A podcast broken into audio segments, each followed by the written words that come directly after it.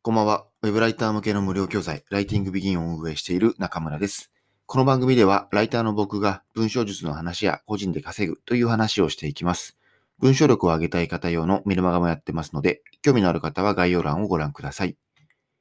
今日は仕事の進め方みたいな話をします。今朝こんなツイートをしました。僕はマルチタスク派です。例えば、原稿執筆をして、音声配信をして、構成作成をして、メルマガの執筆をして、原稿の遂行をする。みたいな、こう、いろんな仕事の組み合わせを、早ければ三えー数十分とかの時間でどんどん切り替えていきますと。いろいろ仕事のやり方は試してみましたが、自分にはこのやり方が合ってました。みたいなツイートですね。まあ、これをマルチタスクというかわかりませんが。まあ、多分言うとして、一般的にはシングルタスクの方が集中できると言われてますよね。なんかあの、メンタリストの DAIGO さんとかの動画でも言っていた気がしますし、なんかシングルタスクを推奨している方が多いような、なんかそんな印象を受けますと。ただ、なんか結構人によるのかなと思っていて、僕もシングルタスクで同じ仕事をバーッとずっとやっていた時もあったんですけれども、結構飽きちゃうんですよね。なので、できるだけ僕は今はマルチタスク、いろんなことを割と短時間で切り替えるようにしています。で、具体的に言うと、あの、ちょっとこれ例外があって、午前中はずっと一つのことをやることが多いですね。午前中はすごく集中できる時間なので、そこでその日の最も重いタスク、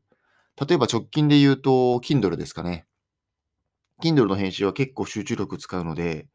午前中の、まあでも言っても2時間とか3時間ぐらいですかね。例えば8時間じゃない、午前の8時から仕事を始めたら、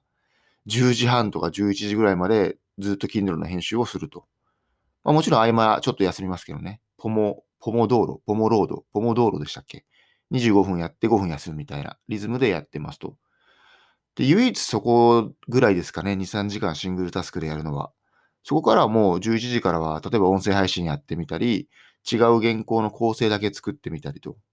いう感じです。なので、例えば今日で言うと、えー、Kindle の編集を多分1時間ぐらいやって、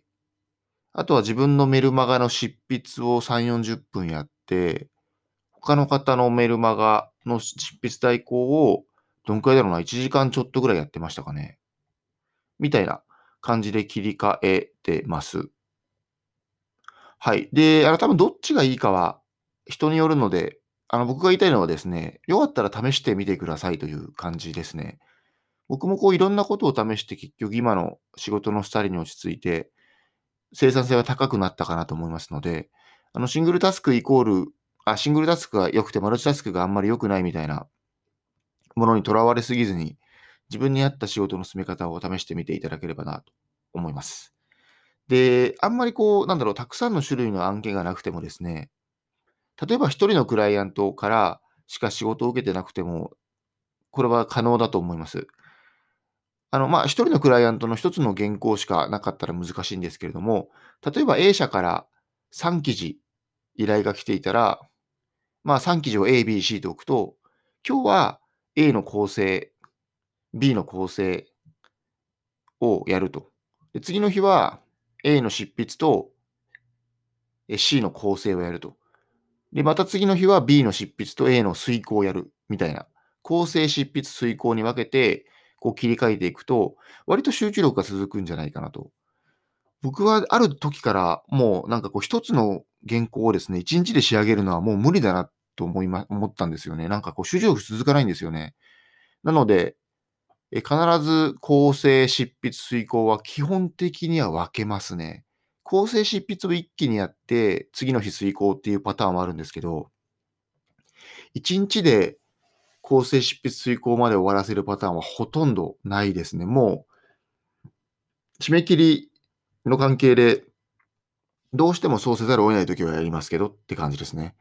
なので、ぜひ構成、執筆、遂行と分けてやってみていただければと思います。あと、最近は僕はあの、音声配信と写経をやっているので、そこがいい息抜きになっているかなという感じもします。まさに今もそうなんですけど、ちょっと集中力切れてきたなっていう時は、音声配信はややると、そこまで集中力なくても、あの、簡単なレジュメは作っていて、頭の中でなんとなく何話そうかがまとまってるので、別に話すことができると。集中力が切れていても。で、写経も結構一緒ですね。写経も一応考えながらもちろん写経するんですけど、やっぱり自分の原稿を遂行するとか、執筆するときよりは集中力が持っていかれないので、え集中力が途切れたら写経をするみたいな。音声配信をするみたいなアクセントを加えるとなおいいかなと。それがブログだったり、まあ、YouTube だったりいろいろあると思うんですが、自分なりにそういう息抜きのタスクみたいのを、集中力が下がってもできるタスクみたいなものを見つけておくと、より効率は上がると思います。はい。今回は以上です。ちょっと余談を一つ。Kindle のサロンを今作ってるんですが、やっぱり楽しいですね、すごく。なんかいろいろ期待が膨らんで、ああいうことしよう、こういうことしようっていうのが膨らんで、もう早く作りたいけど、ちょっと違うタスクに追われてできないみたいな状況になってるので、まあ、やっぱりちょっとずつ絞って本格的に作っていきたいなと思ってます。